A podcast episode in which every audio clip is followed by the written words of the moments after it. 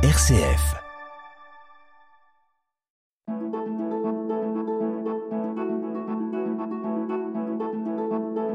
Itinéraire. RCF.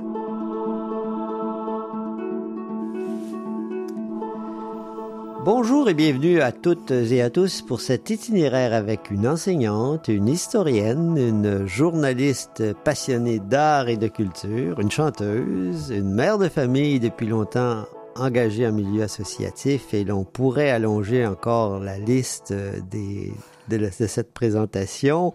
Emmanuel Villora, bonjour. Bonjour Michel. Emmanuel, en vous, en vous écoutant raconter votre, votre parcours de vie, une réalité m'a semblé s'être imposée à vous au fil des années. Une, une réalité, en fait, qui pourrait se résumer par un mot, le mot confiance. Qu'est-ce que ce mot évoque pour vous? Alors c'est vrai qu'en en discutant euh, tous les deux, en préparant l'émission, euh, euh, c'est ce mot qui, qui s'est Qui s'est dégagé. imposé, oui. Euh, et euh, c'était parti de l'idée, euh, euh, en fait, euh, dans un couple, Oui. euh, on en reparlera tout à Tout l'heure, à l'heure, mais oui. euh, dans un couple, euh, les- le- le- un des éléments essentiels, c'est la confiance pour que effectivement le, le couple dure. Et euh, la confiance en l'autre, et finalement, en, en y réfléchissant, la confiance en soi d'abord. Oui. Euh, En tout premier lieu. À, à avoir confiance en soi. Alors c'est pas forcément inné et, et ça apparaît pas forcément euh, tout petit, Euh, mais avoir ouais cette confiance en soi, euh, d'être une personne euh, euh, acceptable, aimable, Oui, oui, pour oui, pouvoir aimable, accepter que l'autre effectivement vous Voilà. aime et de fait la confiance en l'autre. Euh, qui parfois me joue des tours d'ailleurs parce que j'ai tendance à, à- à faire beaucoup confiance voilà ça fait effectivement partie de mes, C'est l'envers de la mes- mes- médaille. Mes, qualités qui peuvent être aussi des défauts Oui. de temps en temps.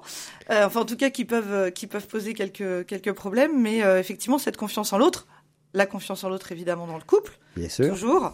Et puis, euh, et puis ce troisième élément euh, qui effectivement fait partie de mon, mon histoire depuis, euh, je suis née avec, Oui. depuis toute petite, euh, cette euh, confiance euh, en Dieu, cette foi La en foi. Dieu, puisque euh, si on reprend le mot euh, latin, fides, euh, foi et confiance, c'est la même chose. C'est la même chose, tout à fait. Et cette route euh, de confiance, elle a commencé, il a commencé il y a longtemps, presque on pourrait dire à, à votre à votre naissance. Et vous êtes né dans une année un peu un peu mythique, un peu beaucoup mythique, puisque 1968, mai, bon, etc. Euh, Qu'est-ce que vous, vos parents vous ont raconté de cette année Parce que vous êtes vous êtes né un peu, juste un peu avant les fameux événements de mai 68. Ouais, je suis née en février, euh, février 68. Euh, je suis l'aînée euh, d'une famille de, de trois filles. Mon, mon papa était agriculteur et donc nous vivions à la campagne. Et finalement, cette période, j'allais dire que ça n'a pas beaucoup perturbé le quotidien, le quotidien de la famille, si ce n'est que maman racontait toujours que la seule chose qui avait été compliquée, c'était de trouver du lait Ah bon maternisé. Euh, au mois de mai, euh, je pense que voilà, suite aux événements, il y avait eu quand même quelques petites perturbations. euh, on le voit même aujourd'hui aux États-Unis, Oui. où effectivement, Oui. Euh, un- ça peut arriver aussi, euh, même dans des pays euh, très développés. Et c'était dans un village du Loir-et-Cher. Tout à fait. Le village de Mave, euh, 20 Mave, km oui. au nord de Blois. Mhm. Et c'est là que vous avez commencé vos études aussi? Ah non, même pas. Même pas. Même pas. En fait, euh, à ce moment-là, on, on commençait l'école euh, plutôt vers 4 ans. hein. C'était euh, un peu plus tard qu'aujourd'hui. Euh, et euh, à l'école, il y avait des enseignants qui avaient des méthodes pas forcément euh, très acceptables pour mes parents. Voilà. Et ils ont fait le choix de nous mettre dès, dès la maternelle, donc mes sœurs pareil, dès la maternelle à Sainte-Marie. À Sainte-Marie de Blois. Donc, votre vie est vraiment liée à cette institution d'enseignement? Oui, tout à fait. Donc j'y suis arrivée à à quatre ans, aux vacances de, enfin la rentrée des vacances de Pâques, rentrée décalée aussi. Euh, J'avais la chance d'avoir mes grands-parents euh, qui étaient euh, qui étaient blésois puisque maman était blésoise. Donc mes grands-parents habitaient Blois et en fait nous y déjeunions aussi tous les midis. Donc ça aussi c'est quelque chose d'important dans notre dans notre vie. Ce lien très fort qu'on a eu avec nos grands-parents et le lien très fort effectivement avec Sainte-Marie puisque euh, j'y suis restée euh, jusqu'à mon bac à 17 ans. J'avais récupéré un an d'avance Mhm. euh, en Mhm. cours de route, hein, en maternelle. En fait, Oui. j'ai fait, quand je raconte ça maintenant, aujourd'hui, ça paraît complètement délirant, mais j'ai fait un an et un trimestre de maternelle. Bon, d'accord. Et est-ce que vo- votre maman et euh, ses sœurs ou cette famille avait aussi fréquenté Sainte-Marie? Oui, tout à fait. euh, maman y avait passé euh, quelques années, alors pas beaucoup. Elles avaient d'abord fait euh, l'école privée euh, du, du quartier, etc. Mais mes tantes y ont passé leur bac. Euh, donc, euh, donc c'est vraiment quelque, enfin, un, un établissement qui était effectivement dans, dans l'histoire familiale. Itinéraire. Sur RCF. Itinéraire. Et après Sainte-Marie, Emmanuel? Alors après le bac, euh, donc euh, je voulais faire des études d'archéologie au départ. Donc je suis partie euh, à la fac de Tours. Alors j'avais un bac D en poche, ce qui n'était pas forcément euh, destiné à, à ce genre de choses. Mais euh, je suis partie donc en fac d'histoire de l'art et d'archéologie où j'ai obtenu un, un, un DOG à l'époque Mhm. à Tours. Et puis je suis ensuite partie à Paris faire ma licence, ma maîtrise et mon DEA puisque c'était comme ça que c'était appelé euh, à l'époque. Et donc j'ai un euh, très beau diplôme d'histoire de l'art et d'archéologie, Qui vous Sans- sert encore très bien aujourd'hui, on le sent par mais vos sans articles. avoir jamais fouillé. D'accord. et euh, quel, était la- et quel, quel souvenir avez-vous de l'ambiance universitaire de, de- de ce début des années 90? Ah, alors si on commence, on pourrait en parler longtemps on peut-être. pourrait en parler longtemps. Euh, c'est la grande époque euh, euh, d'un certain nombre de manifestations anti-loi, Oui, oui, oui. etc. Alors, changement, oui, Voilà, alors moi qui ai toujours été centriste, j'étais pas forcément dans la mouvance plutôt très à gauche. Mmh, mmh. euh, de, de- des établissements. Euh, mais en fait, euh, donc je suis. Alors j'ai passé ces deux ans à Tours, puis Oui. ensuite effectivement Paris. Paris où euh, ça s'est pas tout à fait passé euh, comme j'aurais voulu. Euh, Et vous êtes revenu en, en région centre. oui, alors en fait, euh, il y, avait cette ambiance et effectivement, quand je suis arrivée au bout de ce premier DEA, j'avais l'intention de faire une thèse, c'était vraiment le but. Et en fait, c'était un univers très masculin, Ouais. une jeune fille qui arrivait là-dedans à, à 21, 22 ans, Mmh. c'était pas forcément simple de faire sa place. Et donc effectivement, je suis retournée à Tours, euh, où j'ai repris euh, des études d'histoire en me disant ça peut toujours compléter. Donc j'ai refait une licence et euh, au cours de cette licence j'ai rencontré euh, celui qui allait être un de mes maîtres pour la suite, Maurice Sartre, Oui. professeur d'histoire antique, hein, d'histoire romaine, et avec lequel le, le- le feeling est passé Oui. Et euh, qui m'a pris l'année suivante directement en débat d'histoire. Donc, Et vous avez fait aussi une autre rencontre, euh, je crois, qui a changé beaucoup votre vie. Oui, tout à fait. Euh, pendant ce, ce DEA d'histoire était un DEA euh, pluridisciplinaire euh, de sciences de la ville. Nous avions des cours euh, en commun avec des gens qui venaient de- d'horizons très différents. Et euh, ces cours avaient lieu à Tours-Nord. euh, J'habitais à Tours-Centre. Mhm. Et un jeune homme euh, qui s'appelle Daniel habitait à Tours-Sud. Et en fait, nous étions aussi à l'aumônerie des étudiants, euh, dont j'ai été un des piliers, on va dire ça comme ça, euh, un des membres très actifs. Et un jour, j'ai osé lui demander s'il pouvait euh, venir me prendre, me passer me prendre en voiture, parce qu'il avait une voiture. Une Euh, initiative qui n'est pas restée sans conséquence. Tout à fait, tout à fait. Nous avons fait connaissance, beaucoup discuté. Euh, et, euh, et donc, euh, euh, au bout de quelques mois, euh, effectivement, euh, nous nous sommes rapprochés. Euh, il y a eu un tilt, Mhm. c'est ce qu'on disait quand nous faisions de la préparation au mariage, un tilt, Un tilt. le 26 Oui. février 1993. La date est précise. Et vous vous êtes mariés et c'était le début de la famille Viora qui compte aujourd'hui cinq enfants. Oui, tout à fait. On, on s'est mariés euh, le 18 juin 1994, assez rapidement. Oui.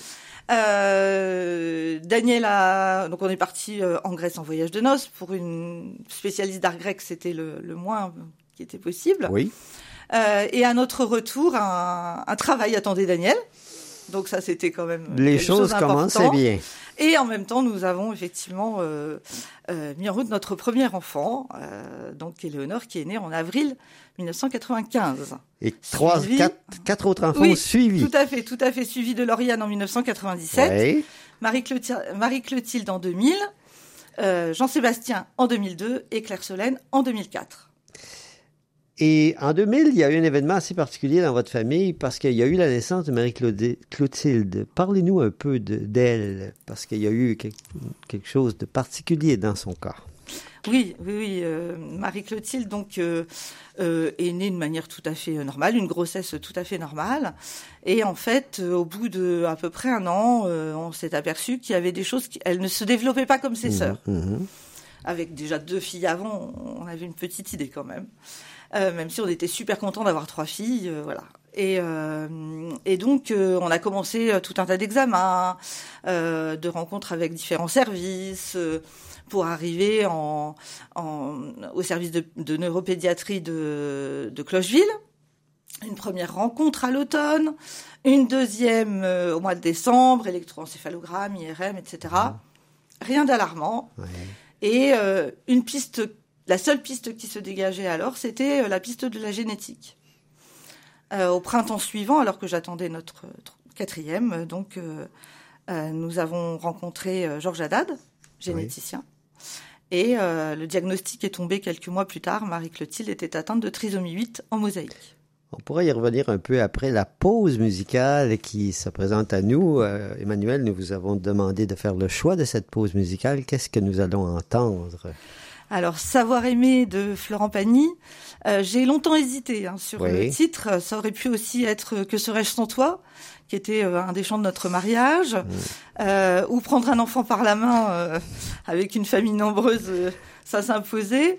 Mais savoir aimer, je pense que c'est ce qui représente, me représente plus aujourd'hui. Je l'ai chanté lors de mariage, et finalement, apprendre à aimer, on apprend à aimer tous les jours. Tout au long de la vie. On écoute Florent Pagny.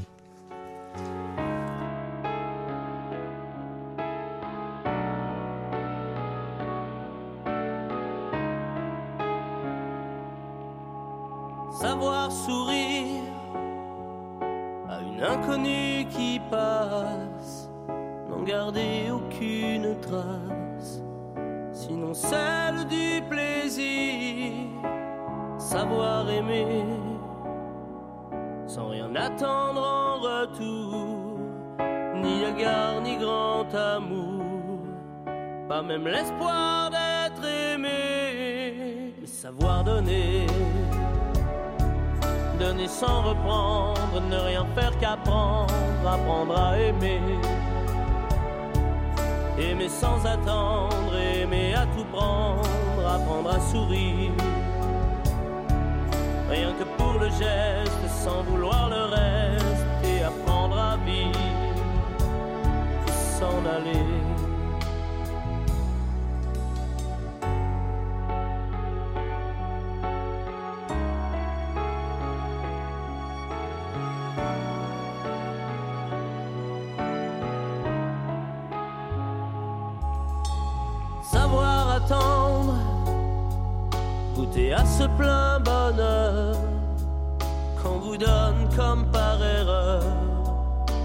Quand on ne l'attendait plus.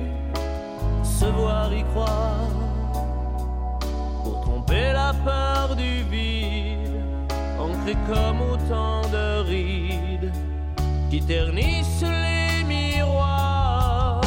Savoir donner. Donner sans reprendre, ne rien faire qu'apprendre, apprendre à aimer. Aimer sans attendre, aimer à tout prendre, apprendre à sourire. Rien que pour le geste, sans vouloir le reste, et apprendre à vivre et s'en aller. Savoir souffrir silence sans murmure, ni défense ni armure, souffrir à vouloir mourir, comme on renaît de ses cendres, avec tant d'amour à revendre, qu'on tire un trait sur le passé. RCF. Itinéraire. Nous continuons notre entretien avec Emmanuelle Viora, enseignante, passionnée d'histoire et de culture, mère de famille. Euh, peut-être une toute dernière question sur Marie-Clotilde. Quelle influence a-t-elle eu sur votre famille? En fait, euh, Marie-Clotilde, on l'a, j'allais dire, on n'a jamais euh, sur investi. Alors évidemment, on a passé beaucoup plus mmh. de temps euh, mmh. pour elle, sur elle, etc. Mais en fait, elle fait partie de la fratrie et on a toujours considéré que elle faisait partie de la fratrie comme les autres. Euh, même si euh, même si c'était plus difficile, mais quand elle était scolarisée petite dans un système normal, on lui faisait faire ses devoirs comme les autres. Donc voilà, donc ça a toujours été. Euh, en plus, elle est pile poil au milieu. Oui. donc ça a toujours été vraiment au milieu de la fratrie et avec, la, avec les autres. et avec les autres. Revenons un peu à l'institution de la rue du Bourgneuf. Vous y êtes toujours. Euh, qu'est-ce que vous y faites maintenant? Et parlez-nous un peu des demoiselles de Sainte-Marie, parce qu'elles ont vraiment marqué euh, l'histoire de l'enseignement en Loire-et-Cher pendant toutes les années où elles ont été ici. Elles sont malheureusement parties. Euh, parlez-nous un peu de ce milieu que vous, que vous connaissez si bien. Oui, elles ont été là pendant plus de 50 ans. Oui. Euh, donc c'est les demoiselles, il y avait une, une, approche éducative quand même différente euh, inspiré de, de, Madeleine Danielou, bien, évidemment, euh, pour déceler l'élan créateur, la fameuse phrase, hein, l'élan créateur au, sein de chaque jeune. Et le porter à son euh, épanouissement. À l'époque, en plus, il y avait que des filles. Hein. Oui. Faut pas oublier. hein. C'est vrai qu'on a tendance à un peu oublier, mais à l'époque, nous n'étions que, que des filles, sauf en terminale et en maternelle. Et, euh, et donc c'était vraiment euh, et nous aider à, à prendre confiance en nous, justement cette fameuse confiance. La fameuse confiance, elle revient là. Prendre confiance en nous, oui. euh, apprendre à prendre notre place euh, dans la société mmh. et dans l'Église. Et dans l'Église aussi. Donc c'est vrai que c'était une approche euh, moderne. Mmh. Moderne, la place mmh. des femmes, c'est pas forcément gagné. On en parle beaucoup dans la société, mais dans l'Église, c'est peut-être encore plus compliqué. C'était avant-gardiste, en fait. Voilà, tout à fait. Et, et, et euh, c'est d'ailleurs là que vous avez commencé aussi à chanter parce que vous avez un engagement d'église, notamment dans l'animation des messes, vous, vous chantez euh, et, et, vous avez commencé à Sainte-Marie, je crois. Oui, tout à fait. Euh, il y avait une chorale dès la sixième, euh, très dynamique, et euh, un jour on m'a demandé d'aller animer ma première messe de mariage. J'étais en quatrième. Mmh. Euh, autant vous dire que c'est quand même très tôt. Oui. Euh, voilà, mais euh, bah ça aussi, ça fait partie de l'apprentissage de la confiance. Quand vous devez chanter devant une assistance de 100, 200 personnes, que ce soit des adultes ou des jeunes, bah, à un moment donné, il va falloir effectivement dépasser le trac et, et prendre cette confiance. Donc ça s'est fait au fur et à mesure des années. Et effectivement, aujourd'hui, on anime avec Daniel qui joue de la guitare, donc ce qui est quand même très très agréable de pouvoir le faire ensemble. Euh, on anime environ euh, euh, deux messes par mois sur notre secteur. Et en 96, la directrice d'alors, Odile Thibault, vous a aussi fait confiance en vous confiant une tâche importante. Oui, donc à l'époque il y avait des, des, groupes de réflexion en terminale. Oui. Donc c'était des petits groupes que les élèves choisissaient et euh, ma, ma, maman l'avait euh, fait euh, pendant quelques années, ce, cette tâche-là. C'était de l'éducation affective et sexuelle, mmh. mariage, famille, etc. Euh, donc j'avoue quand on m'a confié des terminales, euh, bah, j'étais quand même pas si vieille que ça. Mmh. J'avais j'avais 28 ans, donc 10 ans de plus que, ce qui était quand même pas beaucoup. Et, et donc je me suis formée. Oui. alors j'ai beaucoup lu et je me suis formée avec Claire Sugier. Euh, qui m'a reçu plusieurs fois, en particulier pour tout ce qui était autour justement euh, de la sexualité, euh, pas dire de bêtises, mmh, trouver les bons mots, etc. Donc ça, ça a été aussi un, un, un moment important d'échange. Un moment où on vous a fait confiance. Tout à fait, tout à fait. Et, et maintenant, qu'est-ce que vous y faites à, à, à Sainte-Marie? Alors aujourd'hui, aujourd'hui, euh, j'ai des plus petits, des collégiens, et je fais de la culture religieuse et un peu d'histoire de l'art. Enfin, en tout cas, que je saupoudre dès que possible euh, d'histoire de l'art. Itinéraire, itinéraire, itinéraire. Itinéraire sur RCF.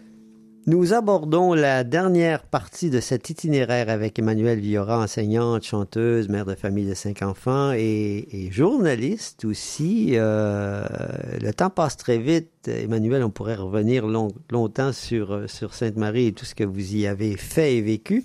Mais euh, j'aimerais qu'on aborde ce côté, ce, cet autre côté, cet autre volet de votre vie, puisque vous êtes devenu au fil du temps aussi journaliste et on lit souvent vos articles, notamment dans la Renaissance du Loir-et-Cher. Comment s'est fait cette, euh, cette entrée dans ce milieu des médias? Ben, Un petit peu à cause ou grâce à vous, ah bon? Michel? Bon. Euh, je, je, passais de temps en temps à, à la Renaissance, euh, un, un, journal euh, dont l'attachement familial était fort, puisque j'ai un grand-oncle euh, qui avait travaillé, euh, Didier Boré. donc ça faisait partie aussi de notre Votre histoire grand-oncle familiale. que j'ai bien connu aussi et que, et que j'ai beaucoup apprécié également. Donc, donc, ça faisait aussi partie de cette histoire familiale. Et un jour, en, en, rentrant, vous m'avez demandé si ça me dirait pas de d'écrire un peu. Je dis bah je sais pas si je saurais. Il dit si si. Et puis avec le bagage universitaire, ça devrait le faire. et donc je me suis lancée. Je peux vous dire que j'ai jamais regretté cette invitation de toute façon. Et, et, ça continue aujourd'hui. Et ça continue aujourd'hui. Donc ça a démarré euh, 2008-2009. Euh, j'ai été formée ensuite effectivement avec Olivier Joly, euh, qui avait pris un peu plus mmh. de temps pour m'expliquer un certain mmh. nombre de d'éléments. Et puis aujourd'hui, oui, oui, je continue toujours ce travail de correspondant oui, de presse oui. pour la Renaissance et la Nouvelle République. Et notamment sur, sur, le côté culturel des choses, parce qu'on lit souvent de vos articles sur des spectacles, sur des concerts. Euh, oui, oui, tout à fait. Euh, euh, le, le, ça s'est dégagé au fur et à mesure que c'était mon domaine, oui. où je me sentais à l'aise. effectivement, tout ce qui est culturel, que ce soit patrimoine, exposition, musique.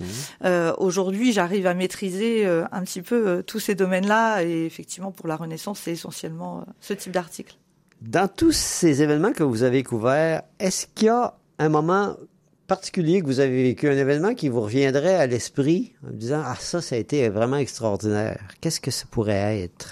Oui, c'est lors de, de l'exposition avec le Cœur d'Anne de Bretagne. Ah oui, au château de Blois. Tout à fait. Euh, elle, le, le chœur avait été exposé pendant 15 jours ou 3 semaines, c'était Oui. pas extrêmement long. Mm. Et en fait, j'ai fait euh, j'ai fait le papier et euh, Frédéric Sabourin qui était le rédacteur de la Renaissance à cette époque-là m'a envoyé un message en me disant ton article est génial.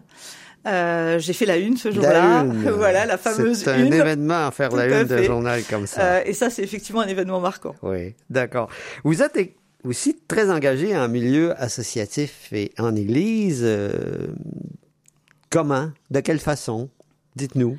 Alors, euh, euh, nos engagements d'église, euh, on a toujours été très engagés au niveau de l'église. Notamment Ça- auprès des couples. Oui, oui, oui. Pendant 20 Oui. ans de préparation au mariage, euh, j'avais fait aussi beaucoup de catéchisme, d'aumônerie. euh, euh, on a fait de la préparation à la confirmation aussi avec avec Daniel. Mais effectivement, ces 20 ans de préparation au mariage Oui. ont quand même été importants. Euh, surtout que quand on a démarré, on était mariés depuis à peine un an, Oui, appelé par Michel Mauclair oui. euh, à l'époque. Et puis, au fur et à mesure, on a euh, changé des choses, Mmh, euh, mmh. chanté beaucoup. Chantez beaucoup, oui, oui, oui. Et, et au point de vue associatif, plusieurs associations, donc vous êtes présidente, Oui. membre de toutes les Oui, façons oui, oui, imaginables. euh, le- le- L'engagement fait aussi partie de notre histoire familiale. Euh, euh, mes grands-parents étaient très engagés, mes parents aussi. Donc je pense que je n'imaginais même pas la vie sans engagement. Euh, donc euh, oui, oui, euh, défense du patrimoine avec le CDPA, dont je suis présidente depuis de 2015. oui. Euh, défense aussi euh, de tout ce qui est environnement avec le CDPNE, le Conservatoire des espaces naturels. Euh, donc des choses assez variées, mais euh, Mhm. toujours autour d'un, finalement du patrimoine. Qui vous passionne toujours. Ah, toujours, toujours, toujours. Vous, vous, vous avez jamais perdu cette flamme, elle est toujours là. Vous avez le goût de l'engagement. euh, ces choses-là vous tiennent toujours à cœur. Ah oui, oui, oui. Et puis euh, faire découvrir. Euh, faire découvrir aux autres, faire découvrir à notre famille. Euh, il faut demander à nos enfants les voyages en Italie Oui. ou, euh, ou, ou en France à la découverte du patrimoine. Euh, donc ça, c'est effectivement quelque chose qui, qui me tient vraiment à cœur. Transmettre cette transmission. Ce seraient les mots-clés de votre parcours, des verbes. Je, je- je voulais vous demander cette question s'il y avait trois verbes, on, peut- on pourrait dire quatre ou cinq, mais quels seraient les verbes que vous retiendriez de, de ce parcours qui marque votre vie? Vous avez mentionné découvrir, transmettre, Ouais, transmettre, aimer, aimer, aimer, euh, aimer en famille, aimer euh, les gens autour de moi, euh, et créer. et créer. Et créer. Alors en fait, c'est peut-être une facette qu'on voit, enfin qu'on a moins vue ou que les gens connaissaient moins. Mais j'ai toujours créé, en particulier en tissu, tout ce qui est couture. Ah oui. Ça fait aussi partie aujourd'hui de mes activités euh, euh, importantes. Emmanuel, on pourrait encore parler longtemps, mais on arrive à la toute fin de notre émission. Une toute dernière question. S'il y avait qu'un seul passage ou une seule phrase de l'Évangile du Nouveau Testament que vous retiendriez, ce serait laquelle? Laissez venir à moi les petits-enfants. C'est magnifique. Tout en remerciant Frédéric Moreau qui nous a accompagnés à la technique, rappelons que notre invité était Emmanuel Viora, enseignante, historienne, passionnée d'art et de culture, journaliste et mère de cinq enfants, fortement impliquée en milieu associatif. Emmanuel, un grand merci d'avoir accepté notre invitation et bonne continuation à vous. Merci beaucoup Michel pour cet entretien.